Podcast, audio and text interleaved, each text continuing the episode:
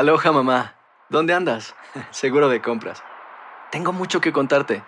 Hawái es increíble. He estado de un lado a otro con mi unidad. Todos son súper talentosos. Ya reparamos otro helicóptero Blackhawk y oficialmente formamos nuestro equipo de fútbol. Para la próxima te cuento cómo voy con el surf y me cuentas qué te pareció el podcast que te compartí, ¿ok? Te quiero mucho. Be All You Can Be, visitando goarmy.com diagonal español. Enigma sin resolver es un podcast para mayores de edad. Algunos escuchas pueden encontrar el contenido del programa ofensivo. Recomendamos la discreción de la escucha, especialmente para menores de edad.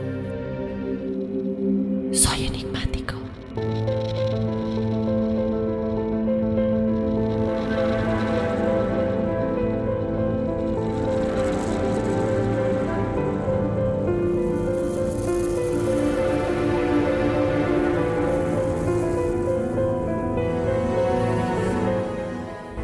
En 1980, un hombre entró al mercado de la ciudad haitiana de El Ester.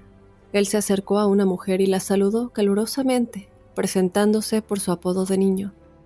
El hombre y la mujer eran de hecho familia, pero la mujer simplemente lo miró en estado de shock. La voz corrió por el mercado acerca de la llegada del hombre. El pánico y la conmoción comenzaron a agitar el aire húmedo de Haití, y para su consternación, descubrió que su cálido saludo no fue devuelto. Esto no debería haberle sorprendido tanto, ya que Clairvius Narcisse había muerto y sido enterrado en el cementerio del pueblo 18 años antes. Y en este, como en cada uno de nuestros enigmas, los hechos son peores que la ficción. Acompáñame a analizar a detalle todo lo relacionado con el extraño caso de los zombies del vudú de Haití. Yo te doy la bienvenida, enigmático, mi nombre es Dafne Wegebe y como cada episodio no puedo comenzar sin antes recordarte que si quieres ser parte del episodio que tenemos todos los jueves, nos mandes tu historia paranormal o sobrenatural para que sea parte de este episodio de testimoniales enigmáticos. De igual manera te recuerdo que nos puedes mandar un audio si prefieres contarlo de tu propia voz Únicamente te pedimos que no se pase de 5 o 30 minutos para que tengamos espacio para otras experiencias. Y por último, te quiero invitar a que nos sigas en las redes sociales. Nos encuentras en Instagram y en Facebook como Enigmas sin resolver.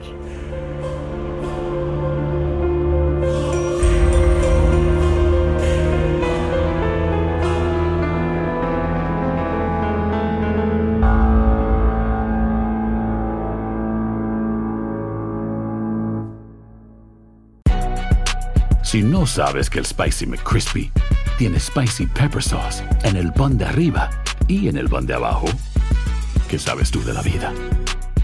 Para, pa, pa, pa. Ahorra más en JCPenney, más tu oportunidad de conocer a Shaquille O'Neal. Este sábado 4 de mayo todos ganan durante la entrega de cupones de 10, 50 o hasta 100 dólares, solo en la tienda mientras duren. De 11 a.m. a 1 p.m., los miembros de JCPenney Rewards tendrán una oportunidad exclusiva de encestar para conocer a Shaq. Habla con un asociado en la tienda o visita jcp.com y conoce más sobre la jugada. JCPenney, vale la pena. Cupón válido el 4 de mayo en selección de estilos. Entrega de cupones solo en la tienda para mayores de 18 años. Boost Mobile tiene una gran oferta para que aproveches tu reembolso de impuestos al máximo y te mantengas conectado. Al cambiarte a Boost, recibe un 50% de descuento en tu primer mes de datos ilimitados. O, con un plan ilimitado de 40 dólares, llévate un Samsung Galaxy A15 5G por $39.99. Obtén los mejores teléfonos en las redes 5G más grandes del país. Con Boost Mobile, cambiarse es fácil. Solo visita boostmobile.com. Boost Mobile, sin miedo al éxito. Para clientes nuevos y solamente en línea, requiere AroPay. 50% de descuento en el primer mes requiere un plan de 25 dólares al mes. Aplican otras restricciones. Visita boostmobile.com para detalles.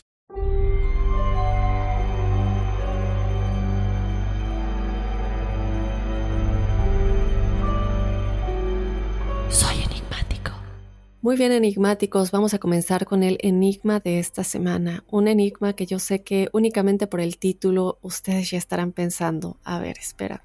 ¿De qué me vas a hablar que los zombies son reales? Bueno, Espérense, por favor, escuchen todo lo que hay que decir. Es una historia muy interesante, una historia que tiene muchas explicaciones de las cuales se han hecho muchísimas investigaciones. Y quiero comenzar en el año 1982, cuando Wade Davis, quien ahora era profesor de antropología en la Universidad de British Columbia, estaba estudiando para obtener un doctorado en etnobotánica en la Universidad de Harvard.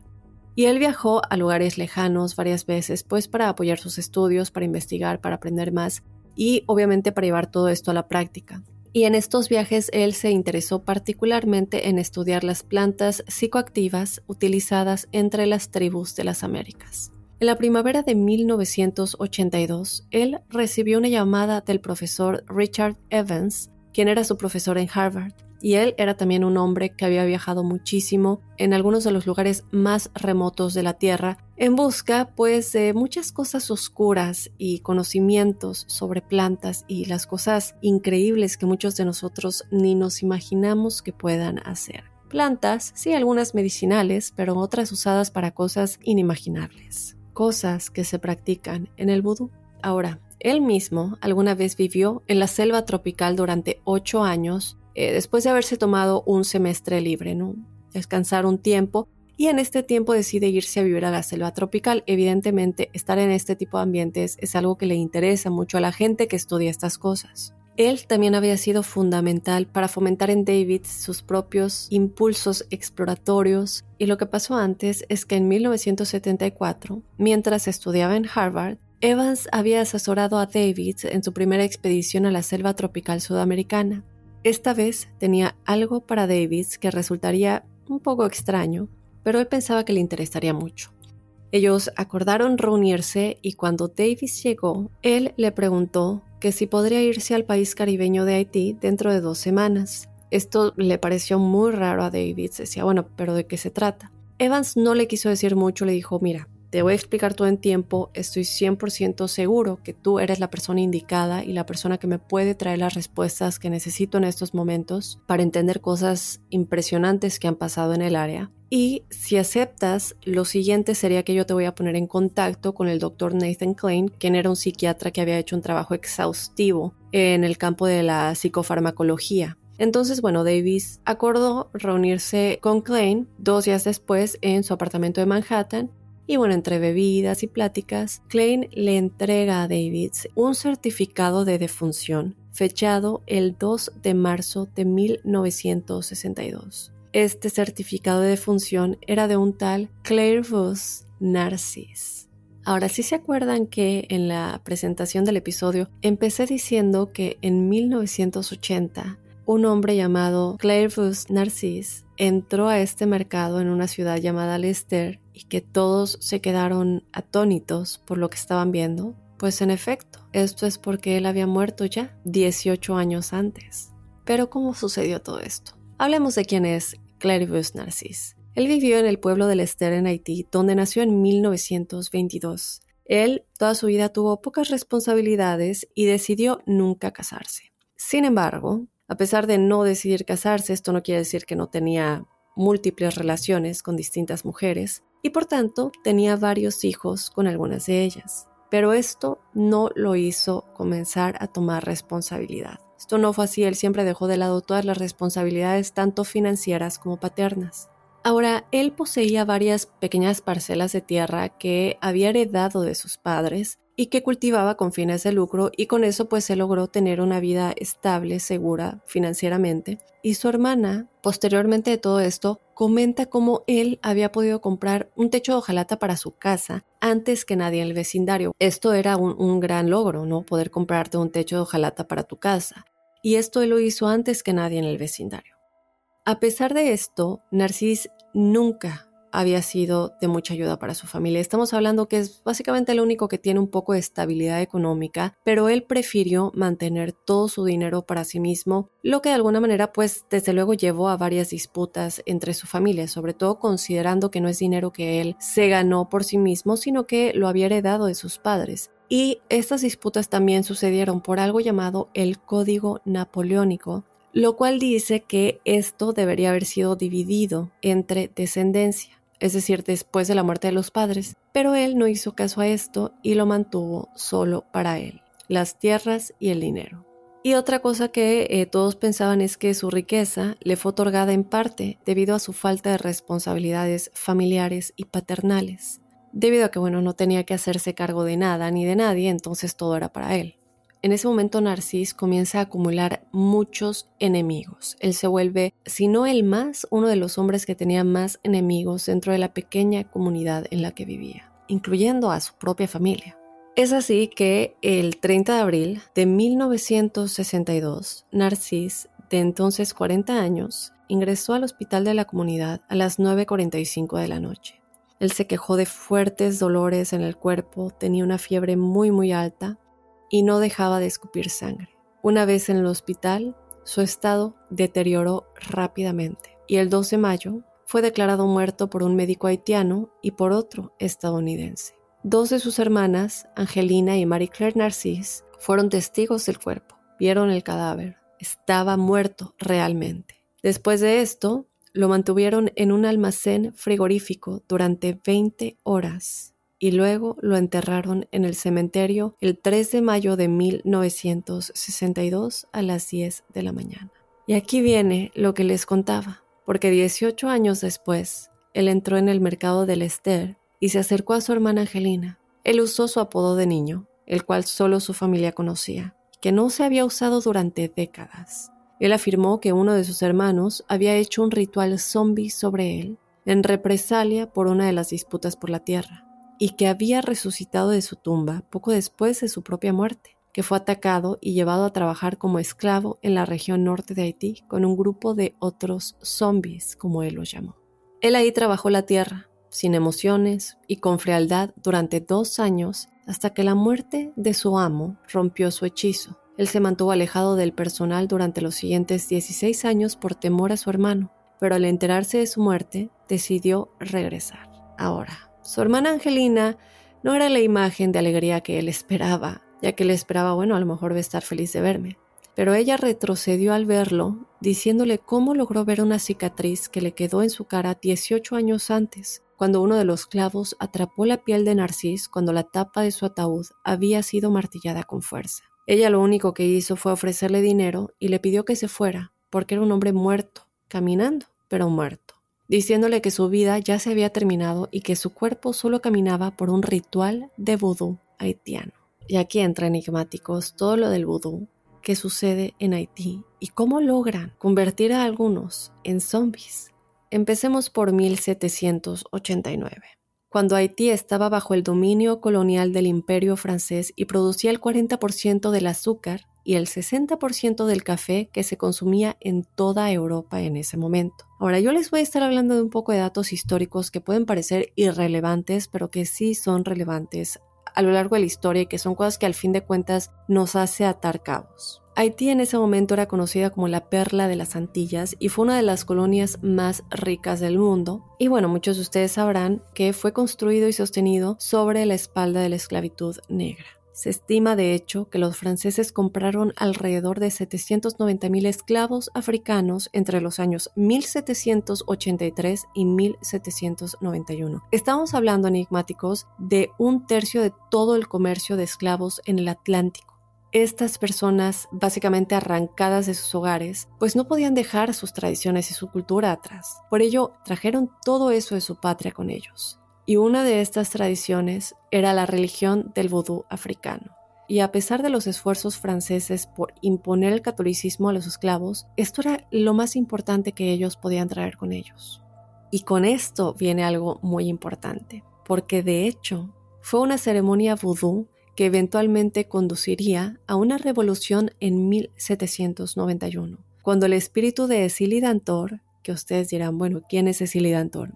Ella es básicamente el espíritu principal en el vudú haitiano y bueno, en esta ceremonia poseyó a una sacerdotista y recibió un cerdo negro como ofrenda y todos los presentes se comprometieron a luchar por la libertad. Es así que en 1804 los esclavos se liberaron del dominio francés luchando contra los ejércitos de Napoleón para declarar la independencia. La isla pasó a llamarse Haití, pero en 1835 el vudú se volvió castigado por la ley, obligando a vivir en la clandestinidad a todos sus practicantes. Pero como hemos visto, sin embargo, las tradiciones no mueren enigmáticos y las sociedades secretas de vudú comenzaron a llevar a cabo rituales nocturnos y en secreto, lejos de los ojos de la sociedad y desde luego de las élites. Ellos usaban el vudú tanto para proteger como para castigar a las personas de las comunidades locales, ofreciendo ayuda o por lo contrario, advirtiendo de enfermedades entre la sangre de los animales y el calor de las brasas, tambores y bailes que se hacían en estos rituales. Ahora, yo sé que desde este momento ya se empezó a escuchar un poco loca la historia. Yo les pido que por favor se queden conmigo hasta el final para que entendamos un poco de dónde viene todo esto y cómo sucede. Hablemos de los zombies, Eddie. Una de las primeras menciones de zombies en la escritura occidental se encuentra en un libro escrito por William Seabrook, publicado en 1929. Este libro llevaba por título La isla mágica. Y aunque la sección relativa a los zombies en este libro es algo corta, es importante decir lo que cuenta. Y lo que dice es lo siguiente. En la primavera de 1918, una fábrica de azúcar estadounidense en Puerto Príncipe, dirigida por Haskell, estaba teniendo una temporada alta y necesitaba contratar trabajadores adicionales para la cosecha. Familias enteras se registraron en los campos de Hasco y al final de la semana a cada miembro se le pagaba por su trabajo. Una mañana, un hombre llamado T. Joseph y su esposa se presentaron en Hasco con un grupo de trabajadores que caminaban y estaban de pie como aturdidos. El registrador aparentemente los comparó con un ganado con una mirada vacía, pero Joseph explicó que eran personas ignorantes de las montañas, que no podían hablar el idioma local. Al final de la semana, recogió los salarios de cada miembro, quedándoselo para sí mismo. Cada noche, Joseph y su esposa preparaban comidas para ellos, manteniendo la comida de los trabajadores separada y teniendo mucho cuidado al asegurarse de que no se mezclara la carne o condimentos en la comida de los trabajadores perdón que interrumpa, pero por favor pongan atención a esta parte, que no se mezclara carne o condimentos en la comida de los trabajadores. Continúa. Los fines de semana, en la ciudad comercial cercana, había celebraciones del mercado y el marido y la mujer se turnaban para atender mientras el otro se quedaba con los trabajadores. Pero la esposa de T. Joseph sentía pena por los trabajadores y queriendo ver la procesión por sí misma, decidió llevarlos a la celebración. Ella condujo a los trabajadores a la aldea y se sentaron con la mirada perdida bajo la sombra de un árbol mientras pasaba el desfile. Ella compró unas galletas para ella y para los trabajadores. Las galletas eran de mantequilla de maní. Sin embargo, al ellos probar la sal, entraron en pánico por su situación y regresaron de inmediato a su pueblo natal en donde se dirigieron directamente al cementerio y cada uno encontró la tumba que les pertenecía. Bajaron a sus tumbas y volvieron a morir, pues estos trabajadores en realidad eran zombies bajo un hechizo de vudú que T. Joseph realizó en ellos. Los lugareños del pueblo procedieron a vengarse de Joseph y rápidamente le cortaron la cabeza. Ok, ahora, a mí esto me dejó así como, a ver, espérame eh, estamos hablando de algo real, eh, pero por eso quería que pongan atención al momento de hablar de los condimentos y luego la historia cuando hablan de la mantequilla de maní y cómo ellos al probar la sal, yo creo que a lo mejor se dieron cuenta de lo que Narcis también se dio cuenta de que es en realidad algo está pasando conmigo, estoy muerto, estoy vivo y no están en su conciencia 100%. Entonces, esta historia se la contó a William Seabrook, un haitiano llamado Polonis Obviamente Seabrook en ese momento no lo creyó y de hecho eh, él lo que le dijo es que, bueno, entiendo que me estés contando esto, pero yo creo que es una leyenda urbana y no algo que realmente sucedió. Pero aparentemente Polonis juró a ciegas que era verdad y le prometió a Seabrook que podría mostrarle a un zombie de la vida real. Polonis llevó a Seabrook a ver a una anciana llamada la Mercy a quien sabía que tenía hombres que trabajaban para ella, que se habían, eh, bueno, que, ella los había hechizado básicamente con vudú para que salieran de la tumba y lo mismo que había hecho eh, Joseph anteriormente. Espérenme tantito, no estoy diciendo que los muertos salen de la tumba. Eh, vamos a llegar a una parte en la que vamos a entender por qué alguien muere y básicamente vuelve a renacer.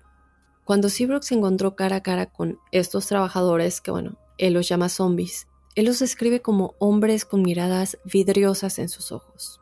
En ese momento él también los compara como un perro que alguna vez vio en un laboratorio histológico, al que le habían extripado todo el cerebro frontal. Según él, los hombres, como el perro en laboratorio, estaban vivos pero sin emociones y mirando a la nada. Seabrook tomó la mano de uno de los hombres y lo saludó esperando ver alguna reacción. Pero en ese momento, la señora Lamercy intervino rápidamente y le dijo que se fuera de su casa, que los asuntos de los negros no son para los blancos. Seabrook sintió que los hombres probablemente tenían, em, en este momento él todavía no cree mucho lo que, lo que le está diciendo Polonis, y llega a la conclusión de que es muy probable que tengan alguna discapacidad mental y que esta señora, eh, la Mercy, se está aprovechando de esta discapacidad mental, posiblemente haciéndolos trabajar más de lo debido, etc. Obviamente Polonis sigue insistiendo en su historia del vudú, diciéndole que no tienen ninguna discapacidad mental, que ellos están bajo un hechizo de vudú. Seabrook sigue sin creerlo, pero le da una oportunidad a la historia y habla sobre su experiencia con un doctor llamado Anthony Filio. Esto es antes de que él se fuera de Haití. Él le dijo de los hombres que había visto y sobre su hipótesis de que pues seguramente tenían alguna discapacidad mental y que esto era lo más, lo más racional para lo que estaba sucediendo. Él también le contó un poco de lo que Polonis le había dicho, pero sin darle mucha importancia. En ese momento Fileo estuvo de acuerdo en la versión de Anthony, diciéndole que sí, que podría ser una posibilidad, pero que no estaba tan seguro, ya que podía haber más verdad en las historias de Polonis de lo que a Seabrook le gustaría admitir. Después de eso, le mostró a Seabrook el artículo 246 del Código Penal haitiano que decía. Perdón que interrumpa, pero esta es una parte importante. Estamos hablando de un código penal, lo cual ya nos da una idea de cómo los castigos no solamente aquí no son por eh, pena de muerte o cárcel, estamos hablando de que tal vez hagan otras cosas como parte de un castigo penal. Y este código decía, también se califica como tentativa de homicidio el empleo que se haga contra cualquier sustancia personal que, sin causar la muerte real, produzcan un coma letárgico más o menos prolongado. Después de ser enterrada la persona, el hecho se considerará homicidio, cualquiera que sea el resultado siguiente. En ese momento las implicaciones de Seabrook eran simples lo que había visto era lo suficientemente común como para requerir que se convirtiera en una práctica criminal legalmente reconocida. Esto tuvo un efecto profundo en Seabrook porque esto era Haití, donde practicaban el vudú, y estos eran los muertos vivientes. Hay gente a la que le encanta el McCrispy y hay gente que nunca ha probado el McCrispy. Pero todavía no conocemos a nadie que lo haya probado y no le guste. Para pa pa pa. Ahorra más en JCPenney, más tu oportunidad de conocer a Shaquille O'Neal. Este sábado 4 de mayo todos ganan durante la entrega de cupones de 10, 50 o hasta 100 dólares, solo en la tienda mientras duren. De 11 a.m. a 1 p.m., los miembros de JCPenney Rewards tendrán una oportunidad exclusiva de encestar para conocer a Shaq. Habla con un asociado en la tienda o visita jcp.com y conoce más sobre la jugada. JCPenney, vale la pena. Cupón válido el 4 de mayo en selección de estilos. Entrega de cupones solo en la tienda para mayores de 18 años. Boost Mobile tiene una gran oferta para que aproveches tu reembolso de impuestos al máximo y te mantengas conectado. Al cambiarte a Boost, recibe un 50% de descuento en tu primer mes de datos ilimitados. O, con un plan ilimitado de 40 dólares, llévate un Samsung Galaxy A15 5G por $39.99. Obtén los mejores teléfonos en las redes 5G más grandes del país. Con Boost Mobile, cambiarse es fácil. Solo visita boostmobile.com. Boost Mobile, sin miedo al éxito. Para clientes nuevos y solamente en línea, requiere AroPay. 50% de descuento en el primer mes requiere un plan de 25 dólares al mes. Aplican otras restricciones. Visita Regresemos a hablar de Wade Davids, esta persona que les hablaba al principio, que estuvo trabajando con Evans y que Evans le dijo si se atrevería a irse por dos semanas a Haití vamos a regresar a hablar un poquito de él porque él ya había pasado un tiempo antes de viajar a Haití formulando hipótesis sobre una explicación racional para la aparente zombificación de Clavius Narcisse, este hombre que, como les dije, había fallecido en 1962, que él tenía el certificado de defunción y que él después apareció vivo en 1980. Bueno, él había concluido que una planta africana llamada Dator stramonium, muy peligrosa muy usada en el vudú. Esta planta Datora estramonium podría haber sido utilizada como base de un veneno que podría haber sido introducida en Haití junto con las tradiciones africanas. Datora estramonium podría usarse en una mezcla que, cuando se frota sobre la piel, tiene una variedad de efectos que incluyen alucinaciones, delirios, confusión, desorientación, amnesia y en grandes dosis podría también llevar a un ser humano en estupor, entumecido o incluso provocar la muerte. Cuando Davids llega a Haití, se reúne por primera vez con Max Boudoir. Boudoir era una autoridad de renombre en el vudú haitiano y le advirtió a Davis que estaría buscando el veneno para zombies durante bastante tiempo, ya que no era solamente un veneno en sí lo que hacía a un zombie, sino que entre todo esto también tendría que haber un sacerdote de vudú. En ese momento él lo invita a presenciar una de sus ceremonias de vudú comerciales, eh, es decir, ceremonias que están abiertas de alguna manera al público, que se iba a llevar a cabo más tarde esta noche. Eh, Wade Davis dice, ok, voy a ir, obedece y pasa la noche atónito mientras observaba a una sacerdotista vudú trazar símbolos en el suelo para invocar espíritus entre oraciones y tambores. Todo el templo se revolvió bailando salvajemente hasta que llegó el espíritu, poseyéndola por lo cual comenzó a revolcarse en el suelo del templo. Ahora voy a decir unas cosas un poco sensibles. Si quieren adelantarle un poco, voy a hablar un poco de eh, cosas que hacen con un animal. Pero en ese momento eh, lo que sucede es que ella sacrifica a una paloma, le rompe las alas, muerde su garganta y luego se acuesta sobre el fuego y baila con un carbón que estaba prendido en su boca. Cuando los tambores se detienen, se dice que los espíritus se van. En ese momento Davis se da cuenta que acababa de recibir una vívida introducción al vudú haitiano.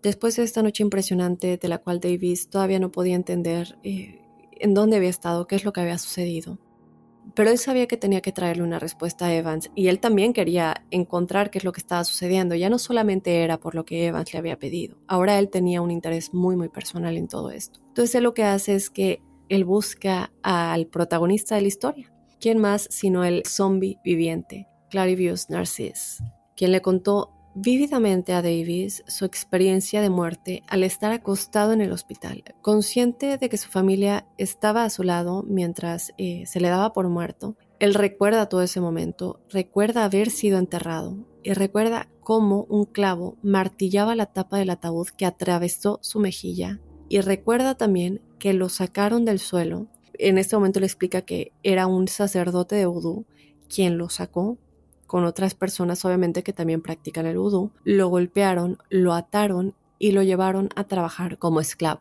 Él estuvo consciente todo el tiempo. Lo, que quiero dejar claro aquí es que tú sigues vivo, no estás muerto, pero como estás bajo un hechizo, debido a lo que él consumió antes, que lo hizo sentir tan enfermo, que lo llevó al hospital, recuerdan que les comenté, esto es parte del hechizo. Y después se practica la otra parte, que es cuando sí estás vivo, entre comillas, pero realmente no puedes todavía ser un humano normal hasta que este hechizo se rompa, que es lo que sucedió cuando su amo murió. Bueno, quería dar ese contexto. ¿Qué sucede? Él le aseguró a Davis que a lo largo de toda esta terrible experiencia no podía explicar lo que él sentía. Es decir, sí estoy vivo y tengo recuerdos de lo que sucedía, pero es como estar fuera de mí, fuera de mi cuerpo él sabía en lo que se había convertido, pero eh, no podía como detenerlo, no podía hacer nada conscientemente como para volver a entrar en sí y ser quien era. Él lo describió como que algo más tenía su alma. Davis pasó todo el día siguiente explorando Haití y tratando de encontrar cualquier rastro de la planta Datura stramonium sin éxito. ¿Qué sabemos de esta planta? ¿Por qué tiene que ver con este famoso hechizo? ¿O qué tiene que ver con el veneno que se le da a las personas que van a ser hechizadas? Bueno, esto es lo que Davis quería averiguar. Y es por esto que su siguiente parada fue reunirse con Marcy Lapierre, un sacerdotista de vudú, que le aseguraron podía crear un zombie. Davis le pidió a Pierre que le creara un veneno para convertir a un hombre en un zombie. Obviamente, eh, el Pierre no iba a estar de acuerdo así nada más. Esto no es algo que se hace con, con ligereza y sobre todo a alguien que, que no esté involucrado en el vudú y que ni siquiera es Haití. Bueno, después de un poco de convencimiento, el Pierre accedió a hacer este veneno. Davis vio cómo Pierre molía varias plantas en un mortero, rayaba un cráneo humano y añadía virutas y finalmente añadía varios sobres de talco coloreado. Él coloca este polvo que se ha convertido en un polvo verde en una pequeña botella de vidrio. Y Davis ya está un poco dudoso en ese momento, pero bueno, todavía no dice nada y se va convencido de que el polvo que tiene en esta botella no tenía nada especial, que era simplemente cualquier mezcla que esta persona había hecho como para despistarlo. Sobre todo porque él no había notado ninguno de los ingredientes que contienen nada que pueda tener efectos eh, psicoactivos ni fisiológicos. Recordemos que él está estudiando para tener un doctorado en etnobotánica en la Universidad de Harvard y que ya era un profesor de antropología en la Universidad de British Columbia. Entonces no es como que cualquiera lo podía engañar. Él se da cuenta de que esto no es un veneno. Él regresa después de 10 días y confronta a Pierre, diciéndole que en verdad podía ayudarlo, que en Estados Unidos podían pagarle miles y miles de dólares si los venenos fueran reales, pero que no podía ayudarle ni darle dinero si no le daba algo real. Él le dijo, mira, nosotros estamos interesados, yo estoy con la Universidad de Harvard, he hablado con personas que están interesadas en los usos farmacéuticos de, todo lo que tú usas para crear un zombie, básicamente. Y después de un poco, mucho de convencimiento, Marcel Pierre finalmente accede a hacer un veneno para zombies, esta vez real. Davis se unió a Pierre y recolectó varios de los ingredientes. Esta vez los ingredientes, ¿cómo decirlo?, eran mucho más tétricos, espantosos, pero para Davis mucho más prometedores. Estos incluían sacar el cuerpo de un niño de su tumba durante la noche y después de haber frotado una sustancia aceitosa en su piel, Marcela Pierre abrió con sus manos la cabeza del cadáver en descomposición del niño, lo agregó a un mortero que ya contenía plantas, el cadáver de un sapo y un gran gusano de mar que previamente había sido colocado dentro de un frasco y enterrado en el suelo hasta que las criaturas murieron. También se agregaron varios peces que se colocaron en una parrilla para quemarse y todo se trituró hasta convertirlo en polvo. Se vertió en frascos de vidrio, se colocó en el ataúd con el cadáver del niño y se enterró en el suelo del templo de Marcial Pierre durante tres días. Ahora sí, Wade Davis tenía su veneno. Ahora, ¿por qué estos ingredientes en específico? Bueno, antes de su regreso a Estados Unidos, y por coincidencia mientras caminaba, Davis tropezó con un campo de plantas que reconoció. Era un campo entero de Datura estramonium. Cuando Davis regresó a Harvard, envió inmediatamente sus pociones al laboratorio junto con muestras de los ingredientes para el análisis toxicológico. Sus resultados fueron fascinantes, enigmáticos. Él descubrió que todo esto tenía efectos fisiológicos que provocan erupciones, llagas e irritaciones en la piel. El sapo contenía una multitud de venenos, pero lo más importante, todos los síntomas coincidían con los síntomas que Clairvaux Narcisse mostró antes de su muerte. Ahora, ¿por qué el gusano de mar? Bueno, el sapo secretaría más toxinas si se sintiera amenazado. Entonces, al colocar a las criaturas juntas, es decir, al gusano de mar y al sapo, en un frasco y enterrarlas, no solo se estaban muriendo, sino que el sapo estaba siendo obligado a crear una cantidad peligrosa de toxina antes de morir. Em, simplemente por la, presencia de, de este gusano de mar en el frasco. Sin embargo, el verdadero avance vino con el pez. ¿Y por qué? Bueno, la especie utilizada en el veneno fue el pez globo. Y el veneno del pez globo, que es la tetrodotoxina, es una de las toxinas más venenosas conocidas. Sus efectos incluyen baja temperatura, sensación de flotar, parálisis y ojos vidriosos, que eventualmente conducen a un estado de coma. Sin embargo, se conserva la plena conciencia hasta que la víctima del veneno muere o se recupera según, desde luego, la dosis. Ahora, esta hipótesis, eh, la hipótesis de Davis, no solo explicaría por qué cuando hablaba con Narcís podía recordar todo sobre su muerte y su sensación de flotar sobre el suelo, que también es algo que él describió, pero también podría explicar perfectamente cómo pudo, a pesar de todo, parecer muerto ante los médicos del hospital. Davis investigó más sobre el veneno de los peces globo y encontró varios casos en la historia, especialmente en Japón, donde a menudo es un manjar de personas que mueren. Es decir, ellos comen estos peces sin estar eh, al tanto de los grandes peligros que puede tener y evidentemente resulta ser algo fatal. Ahora, ¿qué pasa con la planta? Bueno, esta se usaba como irritante, es decir, eh, una forma como de crear una herida dolorosa y abierta que permitiría que las toxinas de todo lo demás llegara al torrente sanguíneo. Se buscó toda y cada una de las piezas para que todo encaje muy muy bien. Pero Davis necesitaba algo más concreto, entonces ¿qué hizo? Él grabó sus conversaciones con Narcís y señaló que al ser sacado de su tumba, fue inmediatamente golpeado y atado por los practicantes del vudú. Davis cree que el terror se usa después de que el veneno zombie ha sido usado, ya que el estado psicológico de la víctima es aún más frágil. Y esto, eh, bueno, básicamente como una forma de crear un estado constante como de desorientación. Esto también explicaría por qué después de la muerte del amo de Narcis, él pudo como liberarse de su esclavitud. Pero si bien todo este trabajo de campo proporcionó una base material para comprender la zombificación, el vudú enigmáticos tiene sus propias reglas. Ahora que Davis tenía una idea de los aspectos prácticos de la zombificación, él se sintió impulsado a comprender el significado. Y a través de su investigación, descubrió Bizango, una sociedad secreta de vudú que trazó un linaje de ritos y rituales que descendían de los grupos ocultos de esclavos fugitivos durante el dominio colonial francés.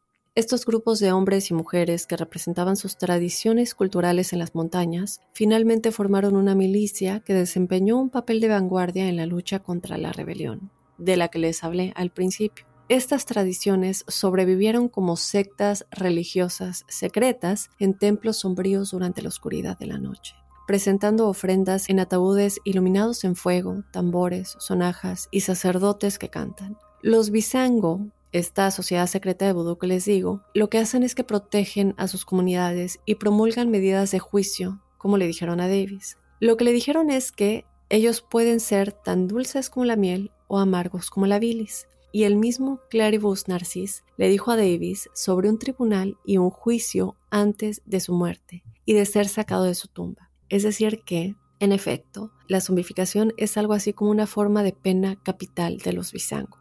Narcis sabía que le había hecho daño a muchas personas de la comunidad y ya había entendido su castigo en el contexto del vudú, el cual era, pues básicamente, convertirse en un muerto viviente, por lo menos mientras su amo viviera no se lo puedes hacer a cualquier persona, desde luego. Em, y esto es algo de lo que podemos hablar en otro episodio en el que hablemos más a fondo de estas prácticas.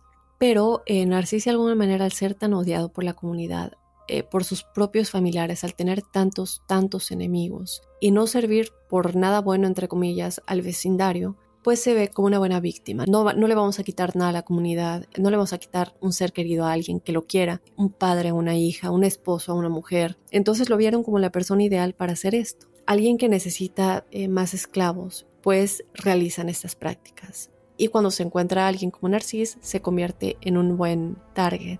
Yo me quedé realmente anonadada con esto, enigmáticos, porque mucho se habla de los zombies. Eh, de los zombies como los vemos en la televisión, obviamente esa es otra historia, pero este es el término que realmente sí se utiliza y que se ha utilizado por décadas, eh, lo que se hace con estas prácticas del vudú en Haití. Entonces yo creo que valdría la pena hablar un poquito más a fondo de estas prácticas, a lo mejor entrevistar a alguien que tenga eh, conocimientos de investigación académica posiblemente eh, en todo esto. Esta es una historia real, ustedes pueden buscar el nombre de Claribus Narcis su historia, qué pasó eh, y, la realidad, ¿no? De que el certificado de función llegó a las manos de Wade Davis, eh, de un hombre que había fallecido en 1962, que luego salió a la vida después de haber sido enterrado y haber estado eh, encerrado por 20 horas en un frigorífico. De igual manera, algo que parecía imposible, ¿no? Que, que pudiera seguir vivo después de esto. Y bueno, después evidentemente de 18 años. Y luego verse más casos, ¿no? En los que realmente esto siguió y sigue sucediendo.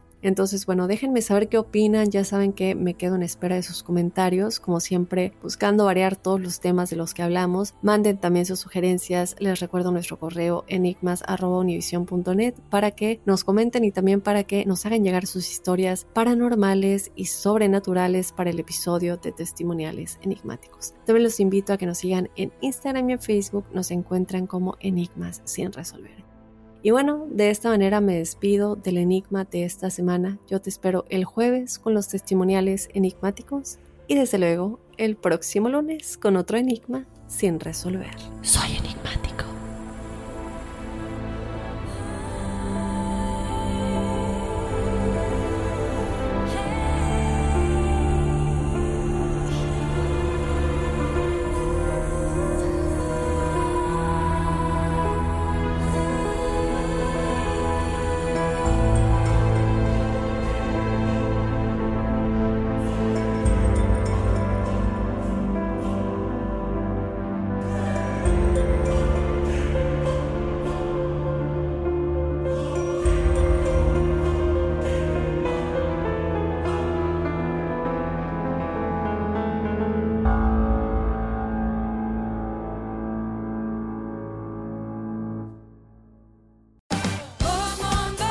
Más en JCPenney, más tu oportunidad de conocer a Shaquille O'Neal. Este sábado 4 de mayo todos ganan durante la entrega de cupones de 10, 50 o hasta 100 dólares, solo en la tienda mientras duren. De 11 a.m. a 1 p.m., los miembros de JCPenney Rewards tendrán una oportunidad exclusiva de encestar para conocer a Shaq. Habla con un asociado en la tienda o visita jcp.com y conoce más sobre la jugada. JCPenney, vale la pena. Cupón válido el 4 de mayo en selección de estilos. Entrega de cupones solo en la tienda para mayores de 18 años.